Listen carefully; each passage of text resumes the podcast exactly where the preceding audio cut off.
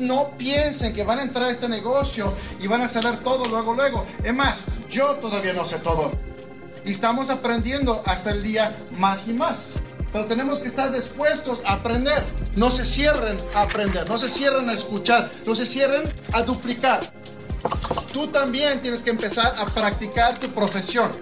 Significa que diariamente tienes que salir afuera a practicar.